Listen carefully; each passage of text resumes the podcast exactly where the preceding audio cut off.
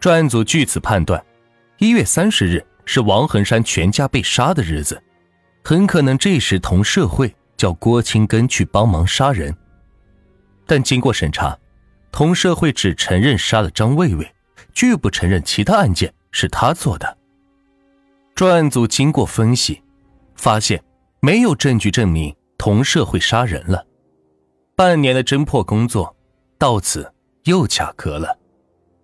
让人没想到的是，有大量警察的胡马沟，居然在一九九零年八月十六日的深夜，又发生了一起特大凶杀案。五十岁的妇联主任刘秀珠和他的两个女儿、一个儿子，被人砸死在自己家里，家里的电视和手表等财物被洗劫一空。而经过现场勘查，血水里的一枚足迹和九零二幺血案完全相同。警方开始了侦破工作。此时，之前的万千红又一次的成了嫌疑人，因为这实在是太奇怪了。万千红的弟弟万千明的妻子陈红霞一家八口被杀，万千红妻子陈圆圆的母亲、两个妹妹和一个弟弟被杀，而且王恒山和刘秀珠两家相距不到九十米，而且万千红在外面有个相好。多次想和陈圆圆离婚，但陈圆圆在母亲刘秀珠的支持下坚持不离婚。为此，万千红是恨透了刘秀珠。但经过细致勘查，专案组排除了万千红的嫌疑，因为脚印对不上。可以想象专案组的愤怒，在他们如此大规模的调查下，恶虎居然还敢出来伤人，实在是不把他们当回事儿啊！于是。专案组决定采取更大规模的震慑行动，决定敲山震虎，把这头恶虎吓出来。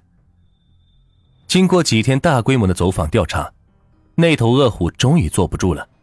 八月二十六日，指挥部得到一条重要线索：胡马沟有个年轻人当天曾经去附近的集市上溜达，并且四处打听谁愿意买电视机，而刘秀珠家。就丢了一台电视机，而经过集市上的人们回忆，当初陈金朝老人身边就曾出现过一个类似的青年人，很明显，这个人就是最可疑的嫌疑人。经过目击者的辨认，这个人就是胡马沟的憨子严永子。经过侦查，二十九岁的本地青年严永子，终于又再次被纳入公安机关的视线。这个人表面上是个憨子，其实却非常凶狠残暴，而且好逸恶劳。在王恒山一家被杀光后，他居然向人打听，用八百元买下王家凶宅，然后好娶媳妇儿。可见他丝毫不怕这屋里的阴森之气。而在刘秀珠一家四口被杀后，别人家都是房门紧闭，只有他躺在自家门外的打谷场上乘凉，丝毫不害怕杀人犯。会将他杀死。专案组马上搜查了他的家，发现了几次特大杀人案的现场遗失的赃物。至此，胡马沟系列杀人案终于告破。经过审讯，严永子交代，八月十六日夜，趁夜深人静，他自带了自制的梯子、榔头、手电筒等作案工具，撞开刘秀珠的屋。刘秀珠惊醒，他大开杀戒。致四人死亡，而刘秀珠一家人还是他的舅娘和表妹，他居然下此毒手。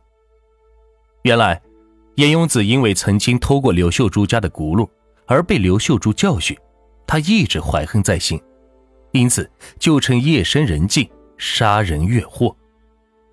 而杀死王恒山一家人，则是因为他和王恒山的儿子王占通是好友。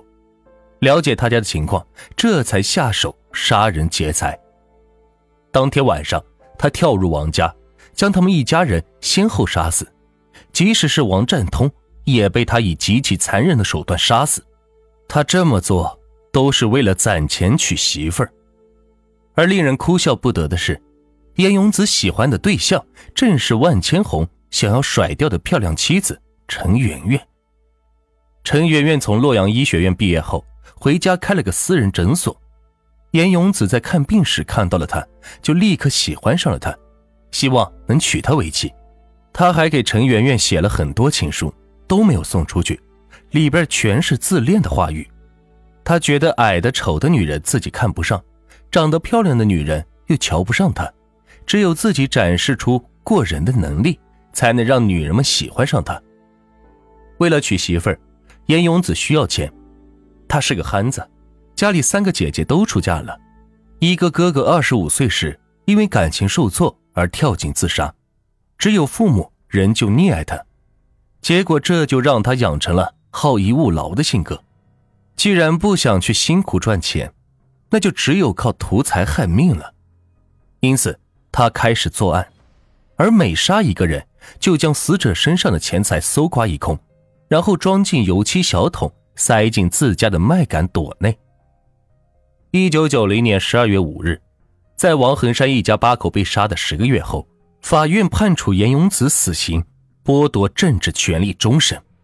这一天，无数男女老幼来到宣判大会的主场，对他进行大声的咒骂，很多人还用砖头扔他。确实，这么一个杀人狂魔，碎尸万段都不为过。法网恢恢，疏而不漏。一声枪响，自恋的憨子、超级杀人狂严勇子，永远不能再看到明天的太阳了。